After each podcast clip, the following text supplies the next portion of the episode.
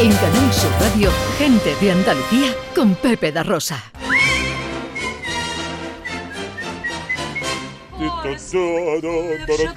Vámonos al cine. Y para empezar esta semana no tenemos más remedio y además estamos encantados de irnos a Huelva. Pues nos vamos a Huelva porque ayer empezó el Festival de Cine Iberoamericano de Huelva que llega a su edición número 49, ahí es nada, y se va a prolongar hasta el 18 de noviembre. ¿Qué vamos a tener? Pues vamos a tener 110 títulos, vamos a tener encuentros, homenajes, actividades eh, y por supuesto siempre también vamos a tener homenajes, ¿no? Entre ellos pues a Cecilia Suárez, que es una actriz mexicana que recibe el premio Ciudad de Huelva. También va a ser premiado el productor José Alba y la actriz también Natalia Molina, que se lleva el premio Luz. Ayer, como es tradicional, pues se inauguró lo que es el certamen eh, con un documental de alguien que igual os suena. El documental se llama Sembrando Sueños. El documental es un homenaje a la obra de los hermanos Quintero y está dirigido por Alfonso mm. Sánchez. Hombre. supongo que os suena de algo. Uno de los compadres, ¿eh? Uno de los compadres. Eh, Alberto López también aparece en lo que es el, documental, que como digo es un, es un homenaje. Y digo que os suena porque ellos dos estuvieron haciendo un extraordinario radioteatro aquí hace dos semanas llamado Espiritismo en Triana.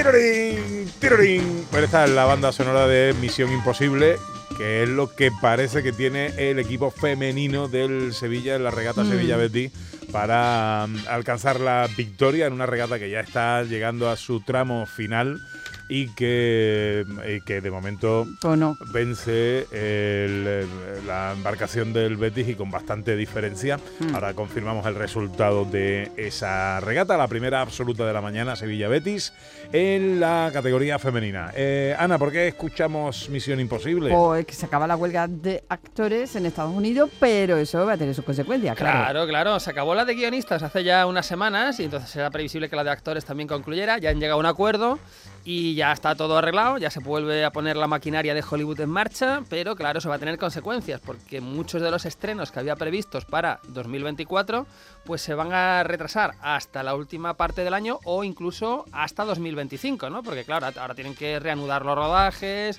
en fin, todo, todo el follón que esto conlleva. Películas como Misión Imposible, la nueva, que era para el verano de 2024 o primavera-verano 2024, pues ya se ha aplazado hasta la primavera-verano de 2025, ¿no?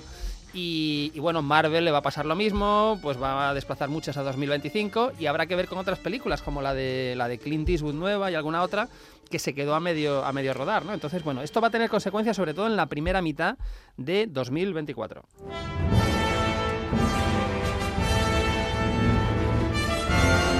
Y nos quieres contar ahora un reestreno en salas de una saga pues Un reestreno absolutamente maravilloso. Habría que retroceder 20 años o 22 años cuando llegó la trilogía de Peter Jackson del Señor de los Anillos. Que fue ¿Ya han pasado 22 años? Sí, yo creo que sí, porque fue 2001 La Comunidad del Anillo, 2002 eh, Las Dos Torres, 2003 El Regreso o El Retorno del Rey que son tres películas de aventuras maravillosas, eh, magníficas, muy divertidas además, y que se estrenaron, si no recuerdo mal, en su momento en Navidad o previo a la Navidad, con lo cual era casi como un evento, ¿no? Pues ahora, desde este fin de semana, se van a reestrenar de manera consecutiva las tres películas durante las tres próximas semanas, con la particularidad de que se va a reestrenar las versiones extendidas.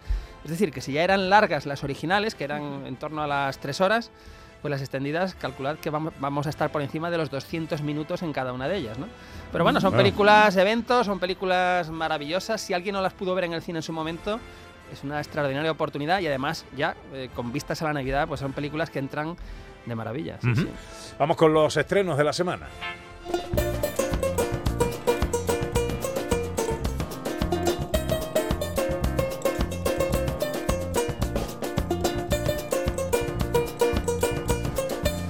¿Con qué empezamos, director?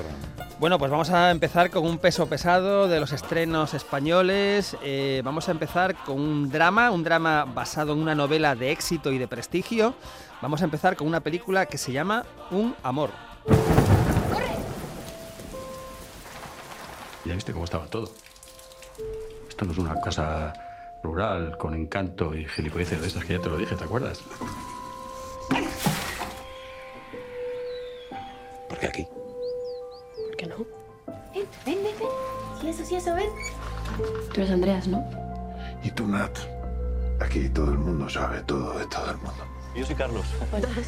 Drama español dirigido por Isabel Coixet. Pues drama duro, sí, drama duro dirigido por Isabel Coixet, que se aleja aquí un poco de lo que del tipo de cine, un poco que, que hace. Eh, está basado en una novela de la escritora madrileña Sara Mesa, que si no, eh, si no entiendo mal, vive en Sevilla o, re- o residía en Sevilla, reside en Sevilla.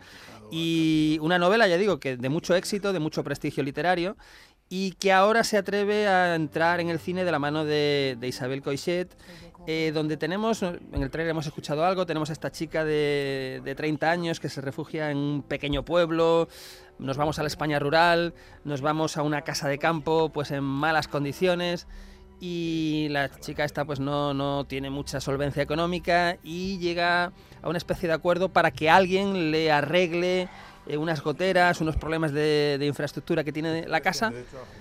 Llega a un acuerdo para que se le arregle a cambio de algo, ¿no? A cambio de algo que no es dinero. Eh, y este es un poco lo que, lo que entrevemos en- y vemos un poco en el, en el, en el tráiler. Eh, es una película protagonizada por Laia Costa y Jovic Keuchkerian, a ver si lo he dicho bien, y donde entre los secundarios tenemos a Hugo Silva, Luis Bermejo, Ingrid García Johnson. Es una película que estuvo en el Festival de San Sebastián, eh, que estuvo nominada a la Concha de Oro y que tuvo premios a la interpretación para su actor masculino, ¿no? Además, está nominada a los premios Forqué, Mejor Interpretación Femenina para Elaya Costa, Mejor Interpretación Masculina para Jovic Keuchkerian. Entonces, bueno, es una película que yo creo que es la película, diría casi española, imprescindible de este último trimestre del año.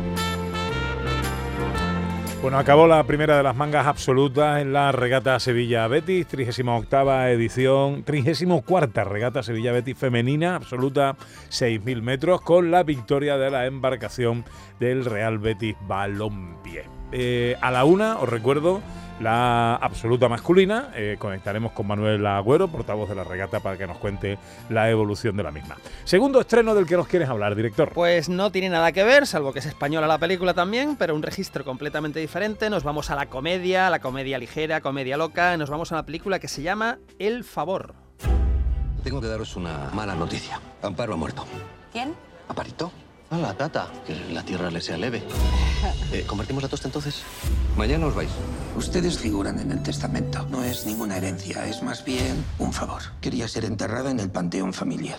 ¿Nos disculpa un momento, por favor? Marito, what the fuck? No vamos a enterar a la chica con la familia, punto. ¿Y si la incapacitamos? Está muerta. Con carácter retroactivo. Mi madre estaría feliz de ver a tanta gente a la que quería.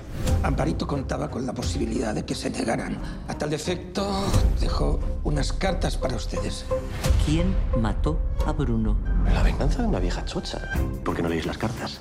Bueno, ¿qué pasa en esta loca comedia? Es, es un poco loco todo, ¿no? Hemos escuchado el, eh, mover esta señora que ha sido la tata de una serie de, de personas y eh, lo que deja en el testamento es que quiere ser enterrada con la familia de ellos, ¿no? Entonces, bueno, pues eso genera un poco el, el conflicto en, en esta historia que está dirigida por Juana Macías y el reparto, la verdad, que es un reparto extraordinario. Está Inma Cuesta, está Diego Martín, Sara Sálamo, Pere Ponce, Gonzalo de Castro, Isabel Ordaz y mucha más gente.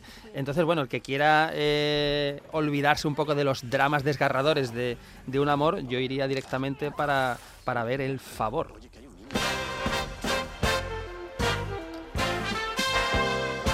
Y nos traes un documental. Pues sí, no, no solemos hablar mucho de documentales aquí, pero de, de vez en cuando hablamos de algún, de algún documental y creo que este es muy, muy interesante, muy importante porque eh, trata su- sobre una figura eh, imprescindible en el cine, en la televisión eh, de los últimos 40, 50 años, ¿no? El documental se llama La memoria del cine, una película sobre Fernando Méndez Leite. ¿Sabes eh, la sensación que tengo desde hace un tiempo? Es como si estuviera sentado en una sala de cine por la que estuviera desfilando mi vida, mis amigos, mi familia, mis, mis amores, mis- incluso mis propias eh, películas y las películas que he visto, ¿no? ¿Te produce algún tipo de nostalgia? Muchísima. ¿Por qué no hizo más películas Fernando Méndez Leite? Es, es un asunto que tenemos que resolver en este documental. Antonio Resines, quizá. Antonio ¿no? Resines, el que estaba hablando, sí, sí. Bueno, hay que decir que Fernando Méndez Leite es actualmente presidente de la Academia de las Artes y Ciencias Cinematográficas de España, pero que desde hace, bueno, pues ya digo, cuatro o cinco décadas empezó como crítico de cine, director de cine, director de televisión, ha sido jurado de numerosos festivales, donde en uno de ellos tuvimos ocasión de conocerlo hace unos años, no, no recuerdo ahora mismo si fue en, en Archidona o en, o en, o en Jaén, bueno, lo conocimos, ¿no? Y lo, yo lo recuerdo mucho también por la adaptación que hizo a televisión de La Regenta hace, hace ya unos años, en los 90 creo que fue. Una adaptación del clásico de Leopoldo Alas Clarín, protagonizado por Aitana Sánchez Gijón, ¿no? que era una serie, una serie magnífica. Y además, como cosa ya, pues eh, también en el ámbito de la escritura, recientemente, este mismo año, eh, ha publicado una novela que es Fracaso Sentimental en la calle 50, que ha editado Renacimiento, ¿no?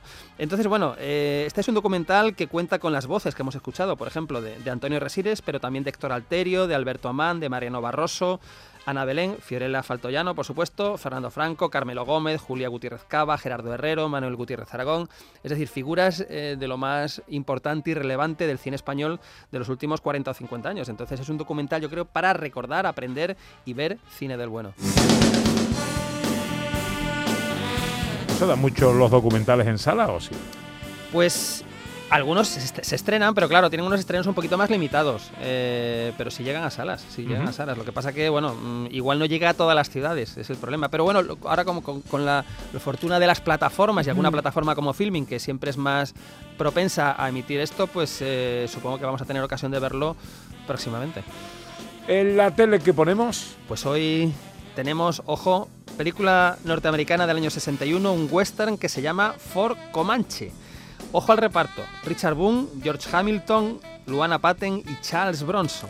¿Qué tenemos aquí? Pues tenemos a un teniente elegante que llega a Fort Comanche y no le cae nada bien a su capitán desde este primer momento, ¿no? Hasta llegar ahí, ese teniente ha recogido a una niña, ojo que se ha quedado muda tras con- contemplar, tras observar aterrada el asesinato de su familia por los indios. Un fuerte, los indios, una niña aterrada. Bueno, esto yo no me lo pierdo hoy a las tres y media en Canal Sur Televisión.